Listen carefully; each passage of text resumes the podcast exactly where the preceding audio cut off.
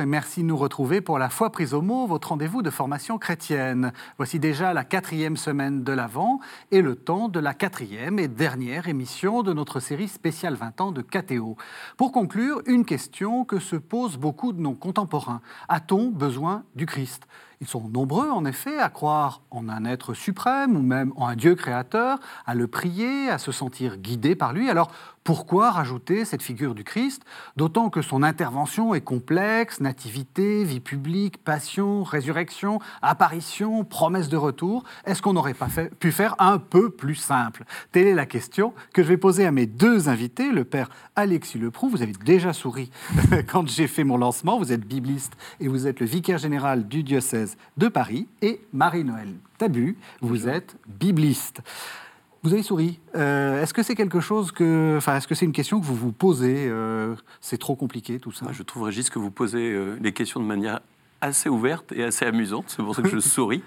J'aime cette manière de, s'interroger sur ce qui peut paraître évident, mhm. alors qu'en réalité c'est assez complexe. Mais c'est pas d'une complexité qu'il faut transformer en intellectualisme. Mhm. C'est plutôt de se rendre compte de ce qui s'est passé dans l'histoire et d'essayer de réfléchir ensemble à cette personne, Jésus, qui a vécu à Nazareth, qui a vécu à Jérusalem, mhm. qui s'est promené sur ces routes de Galilée, et quelle relation on peut construire avec lui qui est vraiment décisive pour notre relation à Dieu, à son Père. Et je pense que c'est vraiment magnifique de pouvoir prendre un peu de temps juste avant Noël mhm. pour euh, réfléchir cette relation, de notre relation à Jésus, de notre relation à Dieu par Jésus.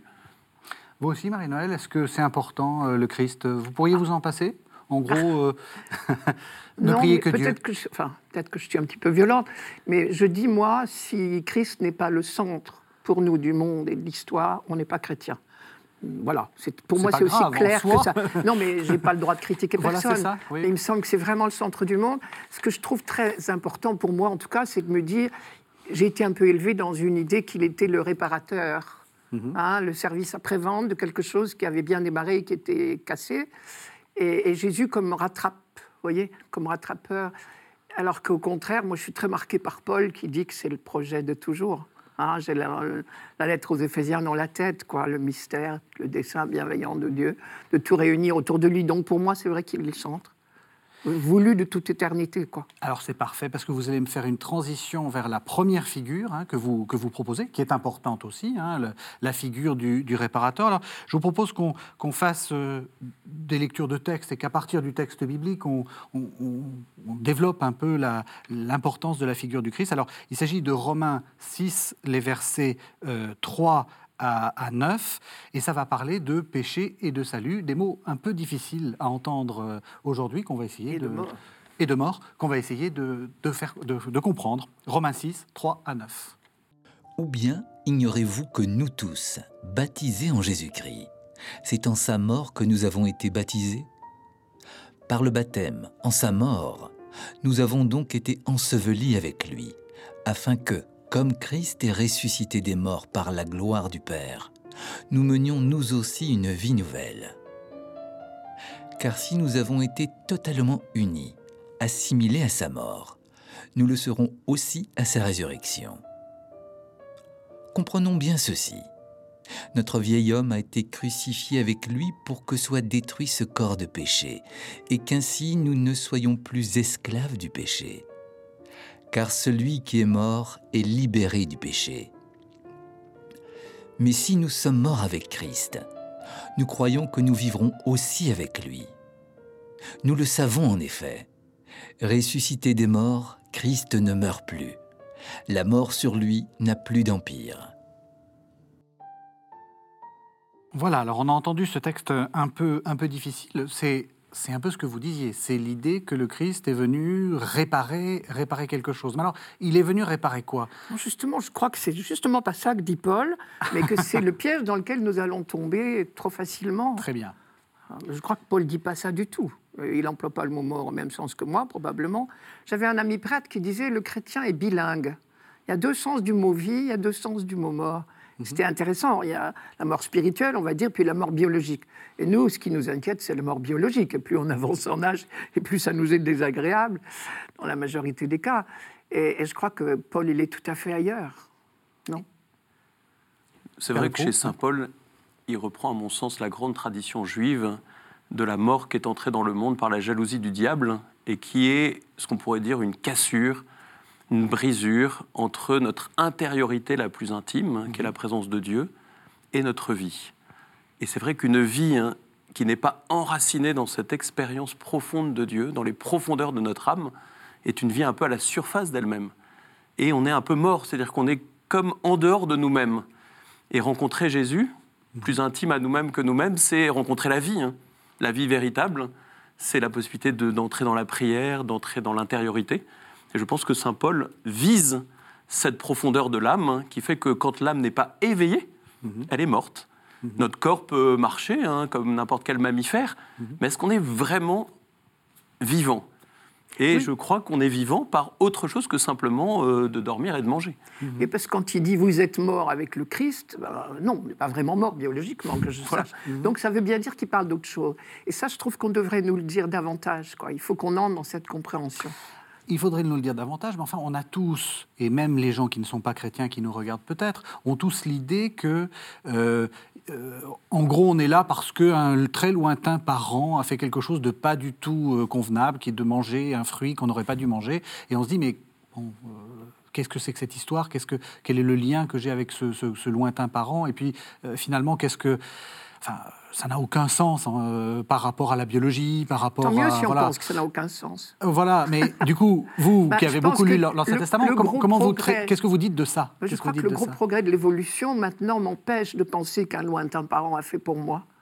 Et, ce que disent les rabbins, c'est on est chacun Adam pour soi. Adam, c'est une manière d'être. Mhm. Christ en est une autre. Alors Adam, c'est celui qui soupçonne, qui est en chacun de nous. Hein, quand on nous interdit quelque chose, quand il y a un chemin à suivre et qu'après tout, euh, les petits chemins de traverse nous tentent parfois.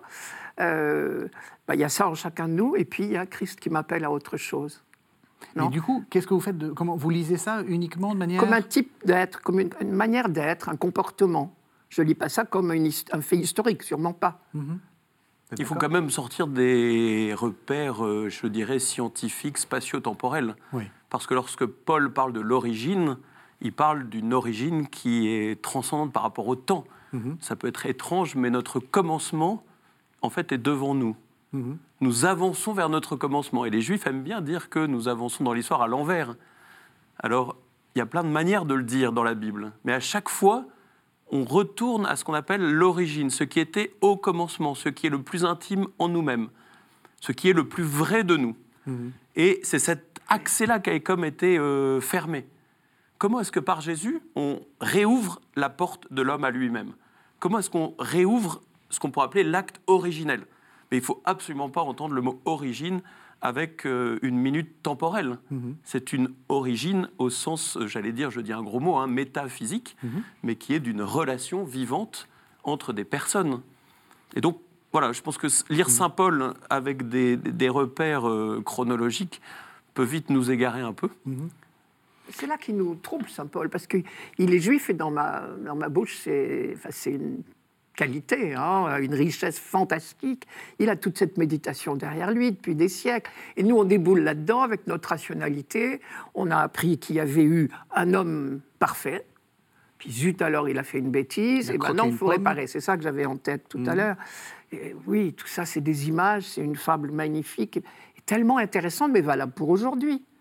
C'est-à-dire qu'à tout moment, je crois que la pomme. Chacun est Adam pour soi tous les jours, bien sûr. Mhm. on, a des choix à faire qui ne sont pas faciles. Et alors, ils aiment bien dire qu'on a toujours. Enfin, je parle du thème des deux voies parce que je le vois partout, moi, dans la Bible.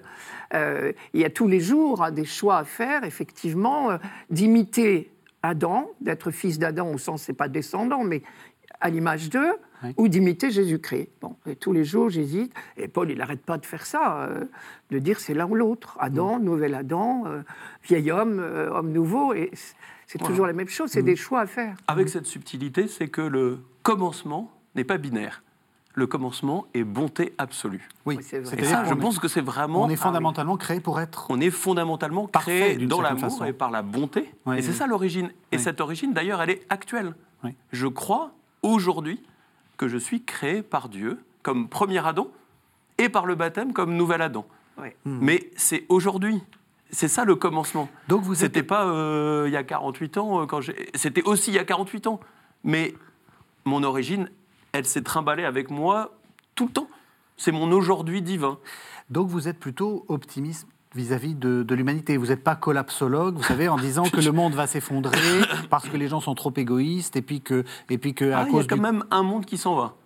Et c'est le monde précisément de l'égoïsme, c'est le monde du repli sur soi, c'est le monde de l'individualisme, mhm. c'est le monde du consumérisme. Et je suis optimiste parce que je sais que ces mondes vont s'écrouler. Mhm. Ils sont déjà à moitié écroulés. En mhm. revanche, j'ai une confiance infinie dans les profondeurs de l'être humain, dont je sais qu'elles sont habitées par la bonté.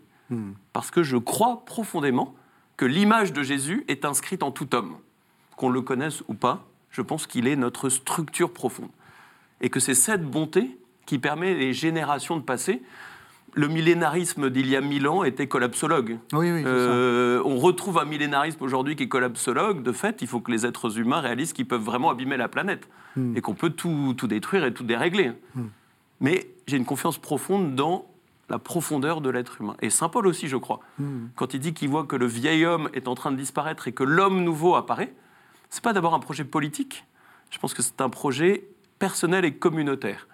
C'est des relations interpersonnelles qui fait qu'on peut toujours reconstruire sa famille, hmm. on peut toujours reconstruire sa cité, on peut toujours reconstruire son intériorité hmm. et sa vie un, prêtre doit être témoin de ça beaucoup. C'est magnifique. Ça. Ah bah oui, oui. C'est même, euh, je, dirais, notre pain quotidien. Ah oui, ça c'est et, euh, et, pas que les prêtres. Je pense que, que, toute personne qui accompagne des catéchumènes, qui accompagne des, des amis dans leur recherche de Dieu, peuvent sentir hein, cet éveil, hein, cet éveil de la vie. Ce qu'on appelle aussi la résurrection. Hein, mais... J'allais dire, puis parce qu'il est ressuscité, il nous donne son esprit.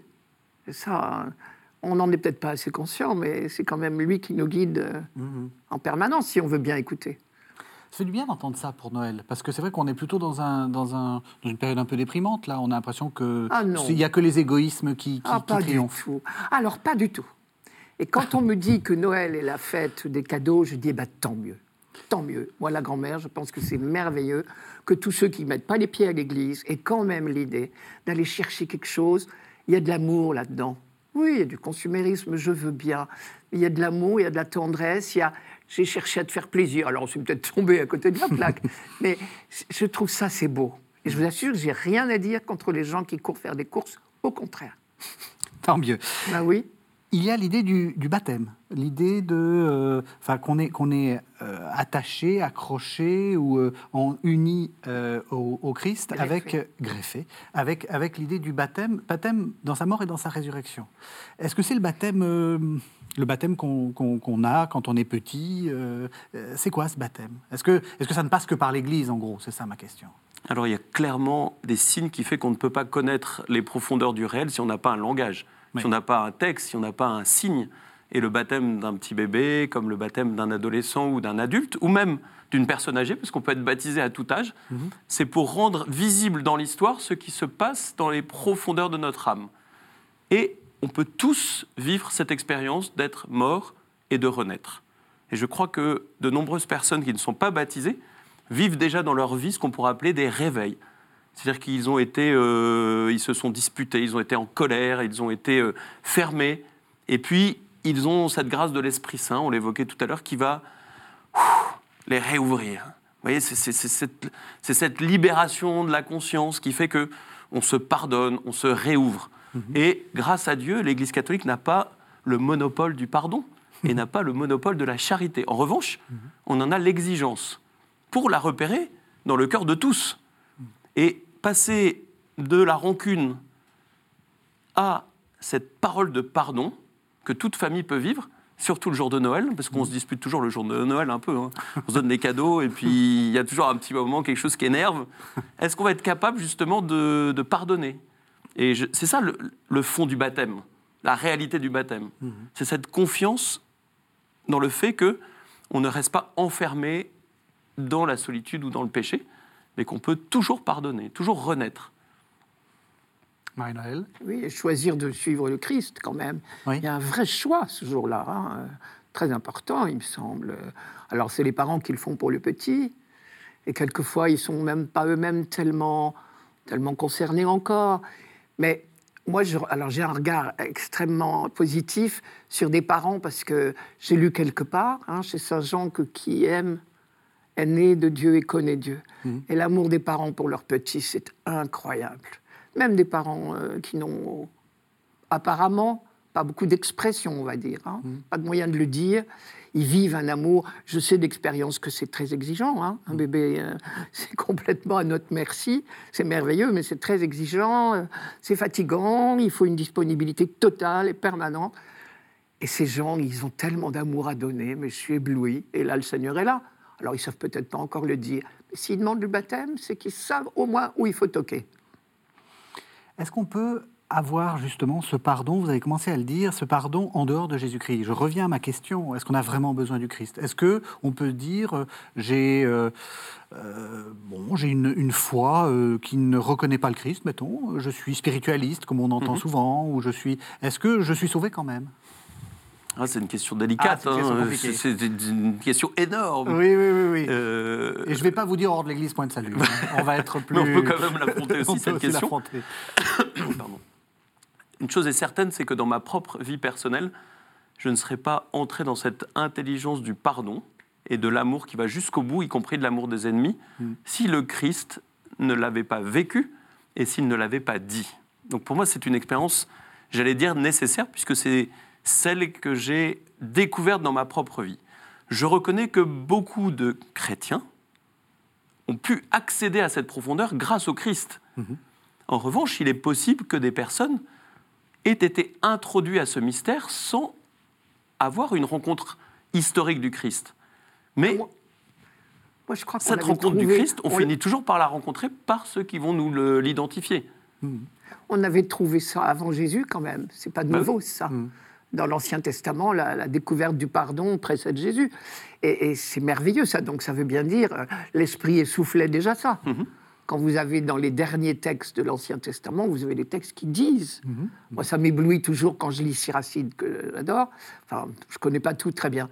Mais par exemple, cette phrase euh, euh, Examine-toi attentivement, et alors, à l'heure où l'on te demandera des comptes, tu trouveras le pardon. C'est fabuleux, ça. Mm. Ça, c'est Siracide 18-20. Vous vous dites, mais le bon larron, c'est exactement ce qu'il a fait. C'est un brigand, le bon larron, mm. j'imagine. Hein. Mm. Euh, les Romains ne crucifient pas comme ça, pas si facilement. Donc c'est un brigand, il s'est examiné attentivement, c'est tout. Et il a levé le doigt, il a reconnu, et il prie. c'est fabuleux. avec... Ça, c'est Siracide. Siracide, et avec ce passage, c'est que ce pardon, il s'incarne jusque dans la chair du Christ. Oui. Et ça, ah, le Siracide ne l'avait pas prévu. que le pardon puisse aller jusqu'à son corps. Absolument. Et c'est ça qui, moi, me fascine. C'est qu'on ah que on n'est pas simplement dans l'esprit, on n'est pas simplement dans l'intention, on est aussi dans le corps très concret qu'on vit, qui est un corps personnel, qui est le corps familial, qui est le corps social. Et c'est ce qui me fascine avec le Christ, c'est que le Christ ne nous emmène jamais dans les hauteurs en se détachant de la corporéité. Il veut toujours que la vie spirituelle descende dans la corporéité et le mystère de sa résurrection, pour moi, c'est vraiment la, surprise inouïe. Hmm. Notre corps est appelé à la vie éternelle. C'est pas euh, le corps biologique qu'on va observer en laboratoire, c'est le corps transfiguré, hmm. mais c'est le corps quand même. Oui, le corps. Et on peut l'éprouver déjà dans sa propre vie. Avoir un, esprit nouveau, eh bien, ça a un impact, je crois, sur son propre corps, en termes de douceur, en termes de présence, en termes de, sensibilité. Hmm. Donc je crois vraiment que le Christ est ressuscité et que sa résurrection apporte à notre corps quelque chose que personne n'avait pu imaginer, ni au ciel, ni sur la terre. Vous vouliez dire quelque chose? Oui, oui, parce que quand le Père parle du pardon en Jésus, je pense que vous pensiez à sa phrase sur la croix. Père, pardonne-leur, ils ne mhm. savent mhm. pas. Parce qu'il me semble que le grand problème, il est qu'on ne sait pas. Et le jour de la résurrection. Parce que quand il voit les disciples et qu'il ressuscite, quelle est la grande parole de Jésus? C'est la paix soit, avec, vous. Et c'est une paix qu'il confie à des hommes qui sont partis, qui l'ont abandonné, hein, qui l'ont trahi. Et il leur confie cette parole, la paix soit avec vous. Tout le monde a peut-être lu euh, Shakespeare, Macbeth, mais c'est quand même terrible d'avoir de la culpabilité sur la conscience. Hmm. C'est vraiment terrible. Hein. Quand vous avez été méchant avec quelqu'un, quand vous avez trahi que vous ne pouvez pas réparer, on parlait tout à l'heure de réparation, hmm. eh bien ça vous pèse sur la conscience. Et moi, je veux dire à tous ceux qui nous écoutent, que le Christ vient libérer notre conscience de ce qui lui pèse pour nous donner une parole de paix. C'est ce que les disciples ont reçu le jour de Pâques.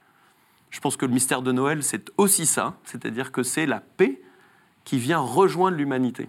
Donc moi, j'ai vraiment un lien, euh, bon, j'allais dire très fort avec Jésus, mais parce que je pense qu'il est vraiment le prince de la paix. Mhm. Et qu'à des personnes qui sont euh, blessées, qui, qui, ont du mal à pardonner à leurs parents, parfois à leurs grands-parents ou à leurs enfants, on a tous quelque part une, euh, je sais pas comment dire, une revendication sociale, une revendication familiale. Eh bien, vivre avec ça, c'est insoutenable. Moi, je crois vraiment que le Christ nous apporte une paix profonde. Alors justement, c'est là-dessus, c'est sur ce, rapport qu'on a avec les autres que euh, on sera jugé. Alors on en reparlera euh, peut-être un, petit peu. C'est Matthieu 25, ce fameux texte un peu, un peu mystérieux où on voit un grand juge qui arrive et qui, qui, qui va euh, séparer les, gentils et les méchants pour aller vite et qui dit aux, aux, gentils comme aux méchants à peu près la même chose. On écoute ce qu'il raconte aux méchants. C'est Matthieu 25, versets 41 à 45. Alors il dira à ceux qui seront à sa gauche, Allez-vous-en loin de moi, maudit, au feu éternel qui a été préparé pour le diable et pour ses anges. Car j'ai eu faim et vous ne m'avez pas donné à manger. J'ai eu soif et vous ne m'avez pas donné à boire. J'étais un étranger et vous ne m'avez pas recueilli. Nu et vous ne m'avez pas vêtu. Malade et en prison et vous ne m'avez pas visité.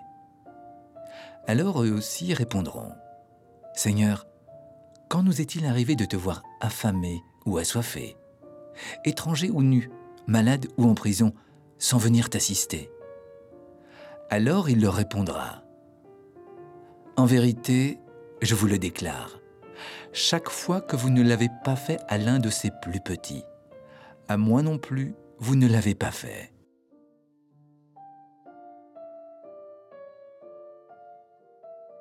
Alors voilà, on a entendu, vous, vous le disiez en, écoutant ce texte, euh, c'est vrai qu'on a retenu, enfin j'ai retenu, parce que c'est moi qui ai coupé le texte, j'ai retenu le passage plutôt de malédiction, donc le côté négatif, mais aussi le, côté euh, positif. Euh, ce que je voulais que vous commentiez, c'est l'idée que finalement le Christ, il est assez facile à rencontrer contrairement à ce qu'on peut penser.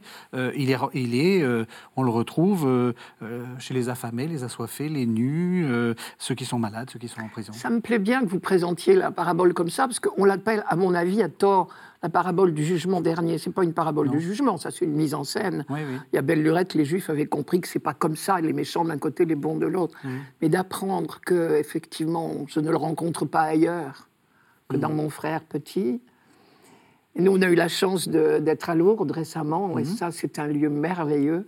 J'ai trouvé qu'on apprenait beaucoup là-bas. C'est vrai? Oui, c'est vrai, c'est vrai. Dans les petits. Et je me suis dit, c'est comme ça que le monde va changer. C'est quand enfin nous allons regarder les petits et les mettre en premier. Et notre cœur va enfin s'ouvrir. Mais est-ce que vous avez l'impression de rencontrer le Christ? Et comment vous le rencontrez? Est-ce que, vous voyez, c'est ça qui est, parce que c'est, ça peut être une idée très généreuse et puis finalement un peu abstraite, c'est-à-dire, bon, je m'occupe des pauvres, mais bon. Est-ce que vous rencontrez vraiment le Christ? Il est bien indiscret, ce garçon. ce, qui, me paraît absolument essentiel, c'est que voir l'humanité en termes de progrès, de qualité et de sélection fait que on arrive après au surhomme, euh, à la star qui fait que euh, l'humanité euh, qui est derrière ben, n'est plus visible. Le Christ, il renverse complètement la perspective. Il dit, si vous ne descendez pas jusqu'au dernier, jusqu'au plus petit, vous n'avez pas toute l'humanité. Hmm. Et la tentation de l'homme, c'est quand même toujours un petit peu la tentation de l'orgueil et la tentation de se comparer et de se mettre peut-être un peu en avant. Donc c'est parfois utile, il faut aller à l'école, il faut travailler, essayer de gagner sa vie. Et je ne suis pas contre ah le bah, progrès, mais le Christ, il nous invite à avoir une lecture de l'humanité qui est tout autre, où celui qui est un peu le dernier de la classe, ou celui qui a une fragilité, un handicap, et on l'a tous un moment ou un autre de notre vie, et puis en vieillissant, on y est conduit aussi, mhm. eh bien, on s'aperçoit que le Christ a renversé le regard qu'on a sur l'humanité. Et ça, je suis fasciné par ce renversement mondial. Et je trouve merveilleux que ce soit lu pour la fête du Christ roi. Ça veut dire que c'est la fête de l'humanité reine, et mhm. toute l'humanité, pas les meilleurs, Hein, je mm. trouve que nos, médias nous servent beaucoup de têtes couronnées quand même. Et, il faudrait qu'on regarde ailleurs. Si on veut rencontrer le Christ, c'est pas dans les têtes couronnées.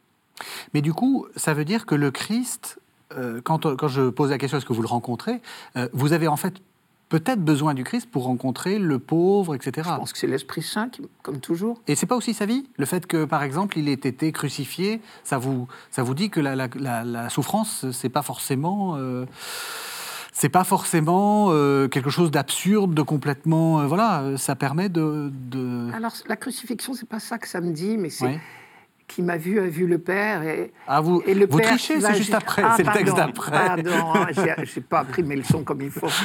Euh, non, mais ce que je veux dire, c'est euh, il est descendu jusque là. Oui. Moi, j'aime, je vais vous dire, je suis très très sensible au discours sur la souffrance. On lit trop quand tu souffres. Ah, j'ai plusieurs fois été très très malade et à chaque fois il y a eu des gens très bien intentionnés pour me dire offre tes souffrances. Alors dans ces cas-là, je me vois, je me mets un gros nœud là au-dessus de la tête et je dis à Jésus, je te l'offre. Eh bien, franchement, non. Ça, non. Je ne lui offre pas comme ça. Oui. Vivre, euh, moi je dis souvent, il faut rester lové dans sa main quand on souffre. Et je sais de quoi je parle. Ça, c'est précieux. Et il va m'aider à traverser. J'aurai des forces insoupçonnables. Insoupçonnables. Pas que les cherche en moi-même, il n'y en a pas. Mais si je les cherche en lui, c'est incroyable ce qu'on peut vivre. Et il y a des gens qui ont eu des peines dans leur vie terribles et qui disent Je ne croyais pas que j'y arriverais mais ils étaient dans la main du bon Dieu. Ça, c'est la leçon de Job que j'aime mmh. tant, mais je crois que c'est ça qui est important. Euh, les discours sur la souffrance, je m'en méfie comme de la peste, parce qu'on croit trop que Dieu est de ce côté-là, mais il n'est pas content du tout que je souffre. Ça lui fait aucun plaisir. Mmh. là, j'ai une expérience. Il comprend. Il vous soutient. Bien sûr. Il est avec moi. Il est, Voilà, il n'est pas en face, il ne me l'envoie pas, il est avec moi, et moi, je me l'offre dans sa main. Je suis une maman, une grand-mère. Je supporte pas de voir un de mes enfants souffrir. Et à chaque fois que j'ai été malade, je me suis dit quelle chance, c'est moi, c'est pas eux. Ça, je le pense de tout mon cœur. Et ben, je me dis, il n'est pas pire que moi quand même. Il peut pas avoir envie que son fils souffre. Vous voyez ce que je veux dire? Mmh. Donc c'est un discours qui avec moi peut plus passer du tout. Et, donc de le voir souffrir, pour moi, c'est une horreur. Je déteste les textes du Vendredi Saint. Je, je déteste cette mort programmée d'un innocent. Je trouve ça abominable au nom de la religion, horrible il a accepté d'aller jusque-là pour révéler. Moi, c'est la phrase à Pilate. Hein. Je suis venu pour rendre témoignage à la vérité. Voilà, ce témoignage le mène jusque-là, il rend son témoignage. Ça, pour moi, c'est magnifique. Mais c'est tout. C'est pour ça qu'on a besoin du Christ. C'est aussi pour, euh, comme vous dites, euh, renverser les hiérarchies, donner, pas du sens, mais euh, montrer que la souffrance, il est là, Dieu est là aussi.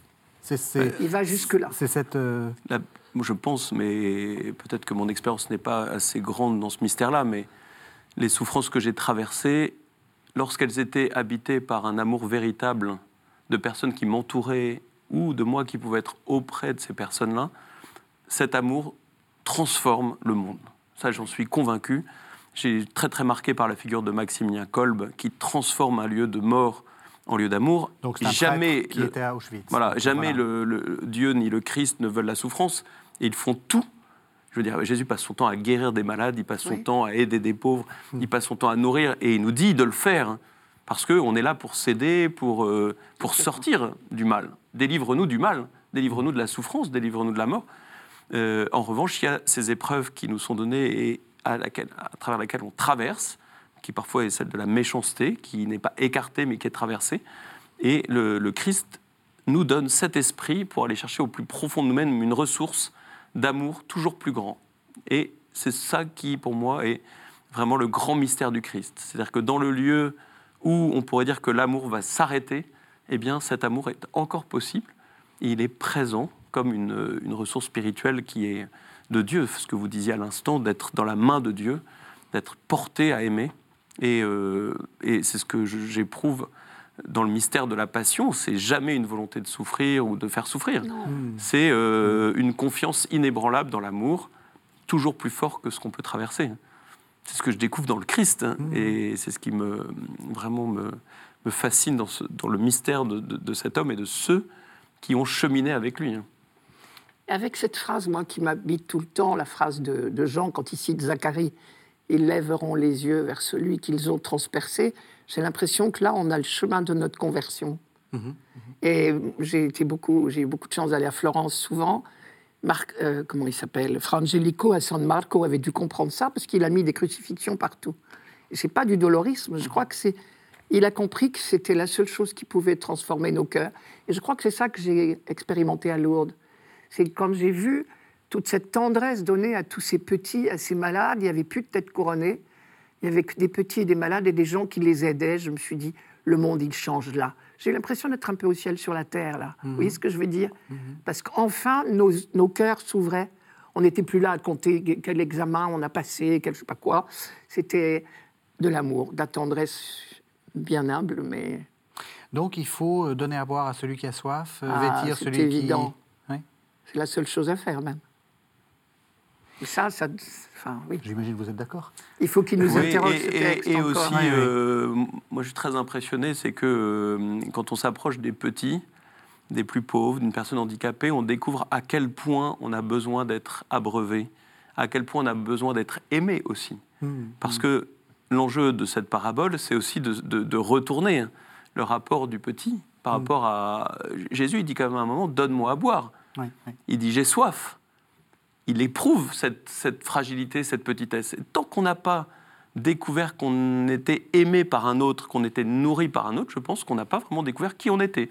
Mm. Et, et, Jésus nous apprend à ne pas être des êtres autonomes, des êtres dans la force qui vont euh, distribuer euh, ce qu'ils ont en plus ou même ce qui est nécessaire, mais dans cette réciprocité qui fait que je suis toujours le plus pauvre de quelqu'un.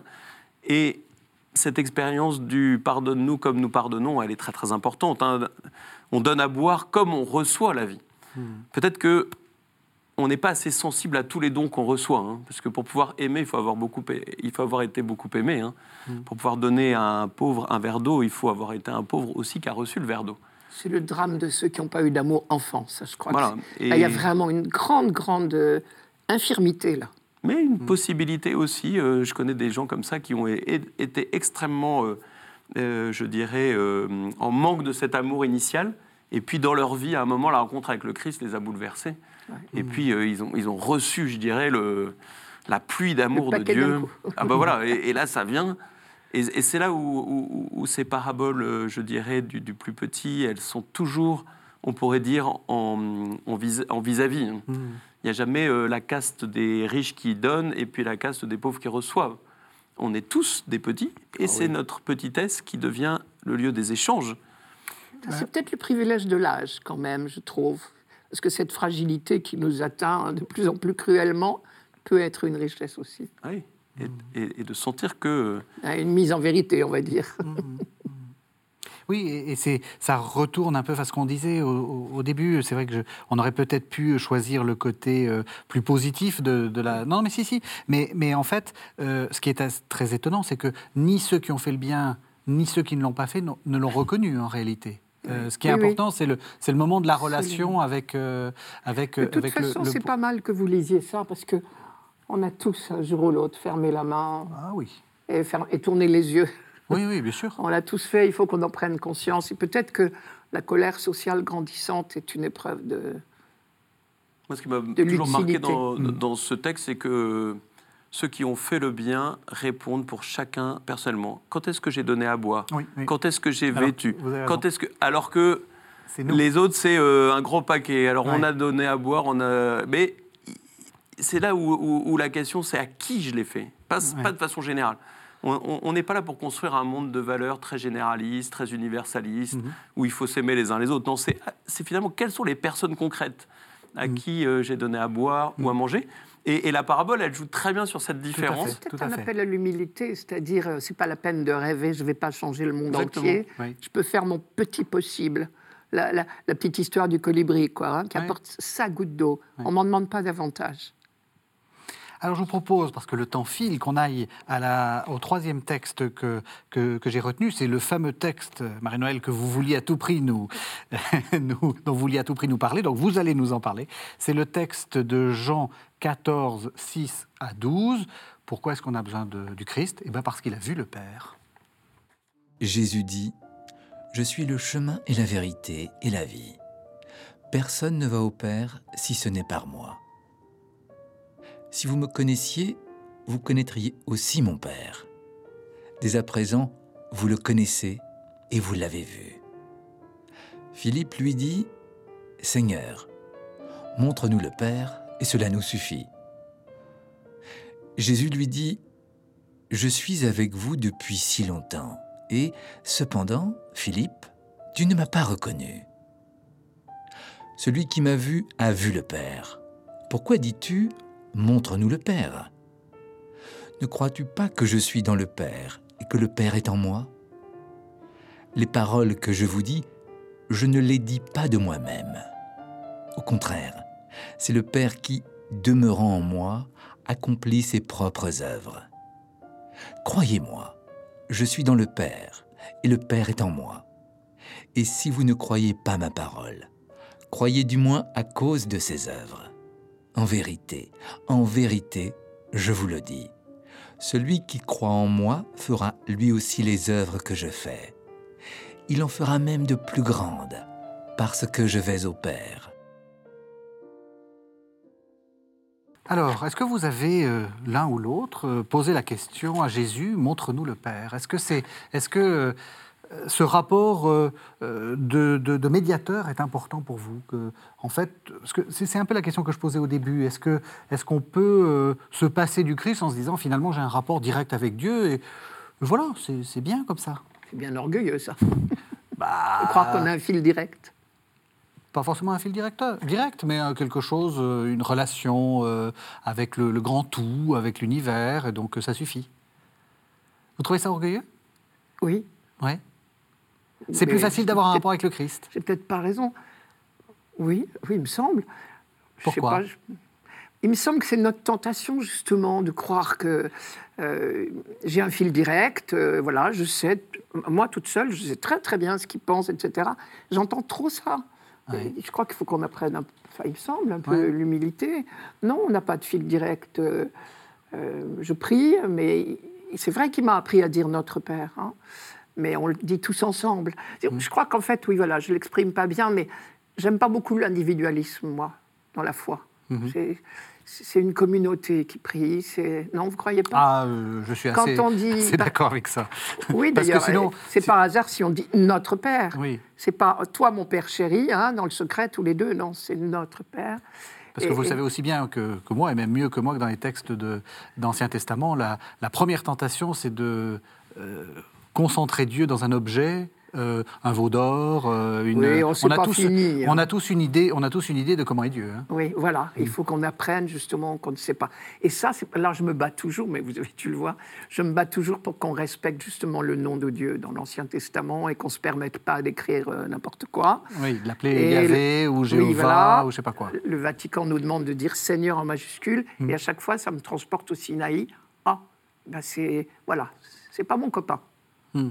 Dieu est Dieu. Dieu n'est pas votre copain, Père Alexis Leproux En tout cas, il y a une chose qui est certaine, c'est que quand on interroge Jésus sur le plus grand commandement, il dit aimer Dieu et aimer son prochain, et ça forme un même commandement. Et celui qui dit qu'il aime Dieu et qu'il n'aime pas son prochain, en fait, ne connaît pas Dieu. Ça, c'est ça, Donc, il y a bien comme une évidence euh, absolue, c'est qu'il faut aimer quelqu'un pour mm. connaître Dieu. Mm. Ça, c'est la base. Et pour être sûr qu'on aime quelqu'un, il faut avoir un ami, un enfant, des parents, un conjoint. Il faut connaître cette expérience fraternelle, amicale, familiale. Et Dieu est présent. Hmm. Et Jésus, je pense, nous a expliqué qu'il n'était pas plein de lui-même, mais qu'il était habité par un autre. Et cet autre, qui est son Père, l'a toujours renvoyé à ses autres, qui sont ses frères. Hmm. Et donc, il s'est toujours mis en relation avec ses frères pour être sûr de nous montrer le Père. Et c'est pour ça que l'expérience que j'ai de Dieu est nécessairement médiatisée par un autre que moi, un autre visible, ce qu'on disait tout à l'heure. Un pauvre, un petit, dans lequel je vois Jésus.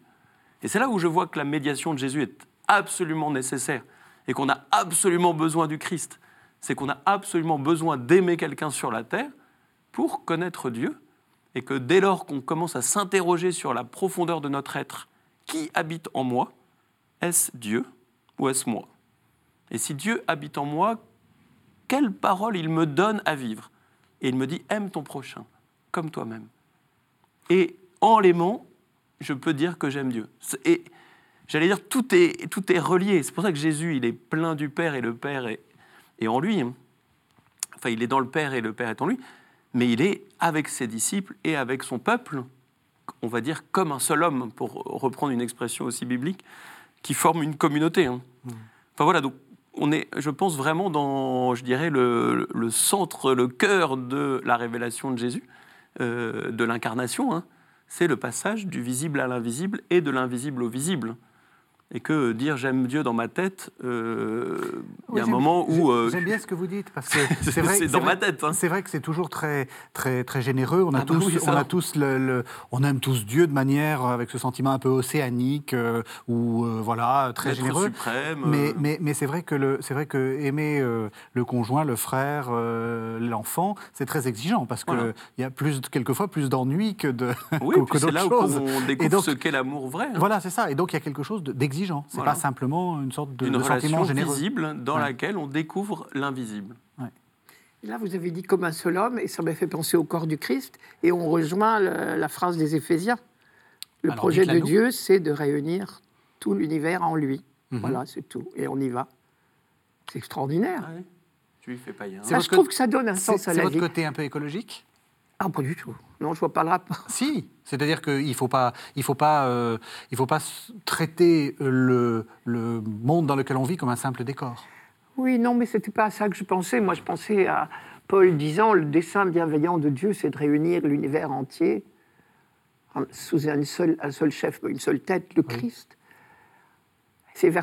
Moi, c'est mon souci de grand-mère hein, qui parle. Il me semble que si on avait réussi à transmettre ça à nos jeunes, qu'ils sont en, train de, de faire avancer petitement, lentement, mais sûrement le corps du Christ. Oui. J'aurais gagné. Ça, c'est une phrase de Kofi. Kofi m'a beaucoup marqué. Mhm. Alors, vous étiez trop jeune. Euh, oui, vous avez dit 48. J'ai écouté Kofi en 71. Alors, qui était Kofi Dites-le nous à ceux le jour de votre baptême. Au trop, jeune. Ah, j'aime beaucoup. C'était qui ce. Monseigneur Kofi, évêque mhm. de Gap. Mhm. Euh, c'était un homme qui n'avait pas d'allure. Je suis venu assister à une de ses conférences. On attendait. Ah, waouh L'esprit. L'esprit parlait. extraordinaire. Et alors, j'ai apporté sa phrase parce que je ne voudrais pas l'abîmer. Il, m'éblouit, cet homme. Enfin, moi, ça, pour moi, c'est un vrai sens de l'existence. J'ai copié. J'ai copié bêtement, mais on a le droit. Hein euh, Kofi. Réintroduire dans ses pensées, ses jugements, ses comportements, une référence au royaume de Dieu qui vient est aujourd'hui une tâche essentielle de l'Église. Non pas d'abord parce que la culture met l'accent sur le futur, raison non négligeable, mais parce que la fidélité à la révélation l'exige. Waouh eh bien ça, j'aurais voulu transmettre ça à mes enfants. Parce que ça, ça donne une raison de vivre. Si je peux faire avancer un peu, tout petit peu, chacun son petit peu, mais un petit peu le schmilblick, Saint-Pierre aussi dit la même chose. Hein, hmm. vous croyez qu'il ne tient pas ses promesses, mais c'est pour vous qu'il patiente. Hmm. Hein. Formidable. Mais j'étais sensible à votre remarque sur l'écologie. Quand même, hein Moi, j'aime beaucoup l'univers. Je pense que les jeunes générations sont très sensibles à la beauté de la création. Ils ont une certaine idée de l'unité du genre humain qui s'est construite à la fin du XXe siècle, qui est plus acquise peut-être pour eux, même si elle est toujours fragile mais il y a la volonté de découvrir aussi dans ce grand livre de mhm. révélation qu'est la création, le visage de Jésus. Et je mhm. pense que le pape François, dans Laodate aussi, nous reconduit à regarder le monde animal, le monde végétal, les astres, la création tout entière, euh, comme des frères et des sœurs. et en parlant des frères et des sœurs, ben non, il, remonte même à Saint François d'Assise. Mais le XXe siècle, à mon avis, n'a pas été ultra sensible à ça. En tout cas, l'Ancien Testament, oui, tellement. Non, non, je parle du XXe siècle. C'est-à-dire que la révolution ah industrielle a ah un petit peu euh, oblitéré le sens de la création. J'ose le dire, hein, mais on peut ne pas être d'accord là-dessus. Hein, mais Quand même. je pense que le début du XXIe siècle sent ah que nos trains, nos avions, on était un peu quand même fascinés hein, par tout ça, nos voitures, nos téléphones. Est-ce qu'on a était aussi sensible aux arbres, aux plantes, aux animaux. Euh, on était ravis de se débarrasser des chevaux et d'avoir des tracteurs. Euh, on a peut-être perdu quelque chose de la relation avec la création. En tout cas, aujourd'hui, je trouve que le Christ nous invite, et la crèche le dit volontiers, avec ah le bœuf et l'âne, avec euh, les petits moutons. Tout ça, ça nous rappelle Bethléem, le roi David, le livre d'Isaïe un très beau livre. On évoquait le chapitre 11 d'Isaïe l'autre jour, et on voit bien comment euh, le mystère du Christ, c'est la réconciliation. j'allais dire, des anges, des bêtes, des animaux, des plantes. Enfin voilà, moi j'aime beaucoup la Bible justement, parce qu'elle a cette vision cosmique aussi mm. euh, de la création réconciliée. Mm. Dès le début. Marie-Noël, en entendant ce, texte, vous avez dit, euh, Philippe, euh, qui, dit Montre-nous le Père. Jésus lui dit Tu m'as vu depuis le début, et vous avez dit Quelle chance il a. J'ai dit ça? Ah, vous avez dit ça. Euh, justement. Euh, Quelle chance il a, j'ai dit ça. Bah, Philippe, d'avoir vu, d'avoir vu Jésus, parce qu'il, parce que c'est ma question. On est à la fin de l'émission. Comment est-ce qu'on fait pour voir le Père? Alors, on a dit qu'on on, le, on le, voit, on le voit à travers Jésus dans les pauvres, dans les petits. Mais est-ce que, est-ce que vous le voyez vous aussi dans la, dans la Bible? Est-ce que, est-ce que c'est par euh, non, mais je veux dire, et, en lisant la Bible, j'aimerais que vous terminiez là-dessus. Est-ce que c'est, est-ce que, comment est-ce qu'on fait pour retrouver le visage de Jésus? Bah, il suffit d'écouter, je sais pas. Mhm. Je me rappelle un jour, je revenais de voyage et j'ouvre ma Bible parce que j'avais quelque chose à préparer et quelqu'un me dit Oh, de temps en temps, tu dois avoir besoin de la fermer pour te mettre à prier. Oh, je dis C'est le contraire. Le contraire, mais si on est à l'écoute, enfin, le Père est bien plus calé que moi. Si on est à l'écoute, on est dans la main du bon Dieu tout le temps quand on lit la Bible, non? Père. Moi, la plus belle figure de la paternité de Dieu, je la repère dans un psaume qui dit que nous sommes comme des petits-enfants dans les bras de leur mère.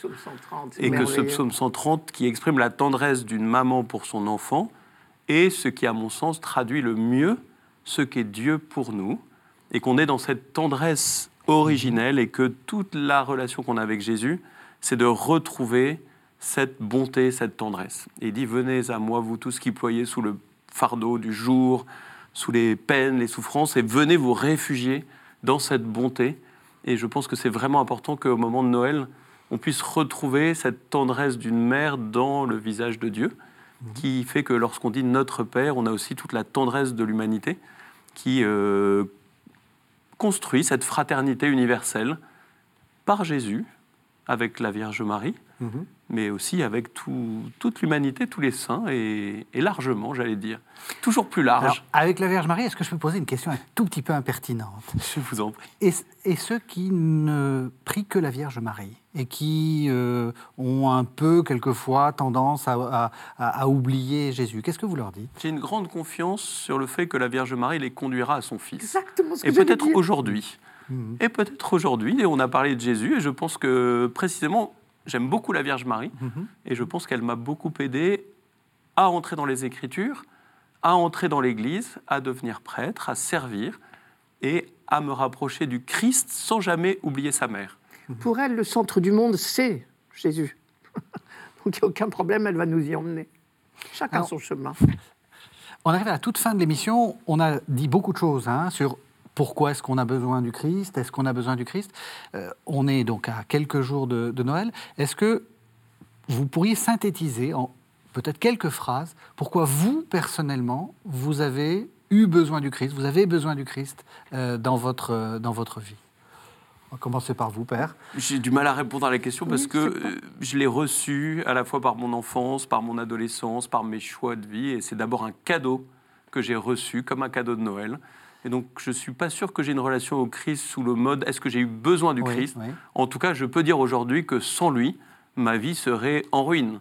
Et que c'est vraiment lui qui est euh, l'amour de ma vie, l'âme de ma vie. Et euh, l'aimer, le faire aimer est ma grande joie. Et moi, je dirais la même chose. Pour moi, c'est le centre du monde et de l'histoire. C'est tout. Elle n'a plus aucun sens pour moi. Le monde n'a plus de sens. La vie n'a plus de sens. C'est tout. L'histoire n'a plus de sens s'il n'est pas là.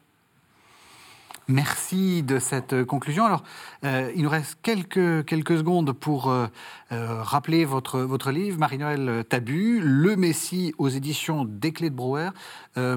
quelques mots Qu'est-ce que vous vouliez ou qu'est-ce que vous avez voulu faire oh, en écrivant ce livre? C'est bien modeste. Hein. L'idée était de découvrir si vous voulez, j'ai en tête, j'ai beaucoup fait chanter. depuis plus de 4000 ans, nous le promettaient les prophètes. Bon, et c'est tout faux, ça. c'est complètement faux. Euh, l'auteur avait une très gentille idée, mais c'est pas comme ça que ça se passe. Parce que si c'était ça, depuis plus de 4000 ans, nous promettaient les prophètes, très bien, ils l'ont promis, il est arrivé, et ben voilà, c'est bon. Ça n'aurait pas dû se terminer comme ça s'est terminé, si c'était si simple. Donc voilà, j'interroge ça et j'ai essayé de voir naître ça n'a pas toujours été l'envie du Messie, elle n'est pas comme ça, euh, née dès le premier jour. Et comment elle est née, comment elle a évolué, comment elle a grandi, et comment au temps où Jésus de Nazareth est né, on attendait tellement de figures différentes du Messie, mais justement pas celui-là en tout cas. Et comment, quand même, c'est lui vraiment, autrement qu'on ne l'attendait, mais vraiment celui qu'on attendait. Voilà. Bien, merci à tous les deux. Je crois que nous pouvons aussi souhaiter à nos téléspectateurs un joyeux Noël. Bien sûr, à vous aussi. On est, ben, à, vous, à vous aussi. C'est pour moi l'occasion aussi de remercier tous ceux qui, qui m'aident. Hein. Moi, je suis devant la caméra, mais en fait, euh, derrière, il y a plein de gens sans lesquels euh, je crois que je ne serais rien. C'est-à-dire que la, la, caméra ne fonctionnerait pas. Donc, il y a tous ceux qui, qui, cadrent, tous ceux qui font de la lumière. Euh, il y a de la lumière ici. tous ceux qui préparent, qui vous invitent, qui, qui s'arrangent pour que vous arriviez à l'heure, pour que, voilà, donc c'est pour moi l'occasion de, remercier toutes les équipes de KTO, de leur souhaiter un très joyeux Noël, de vous souhaiter aussi un très joyeux Noël. Vous savez que vous pouvez retrouver cette émission sur le site internet de la chaîne www.ktotv.com. Joyeux Noël et à la semaine prochaine.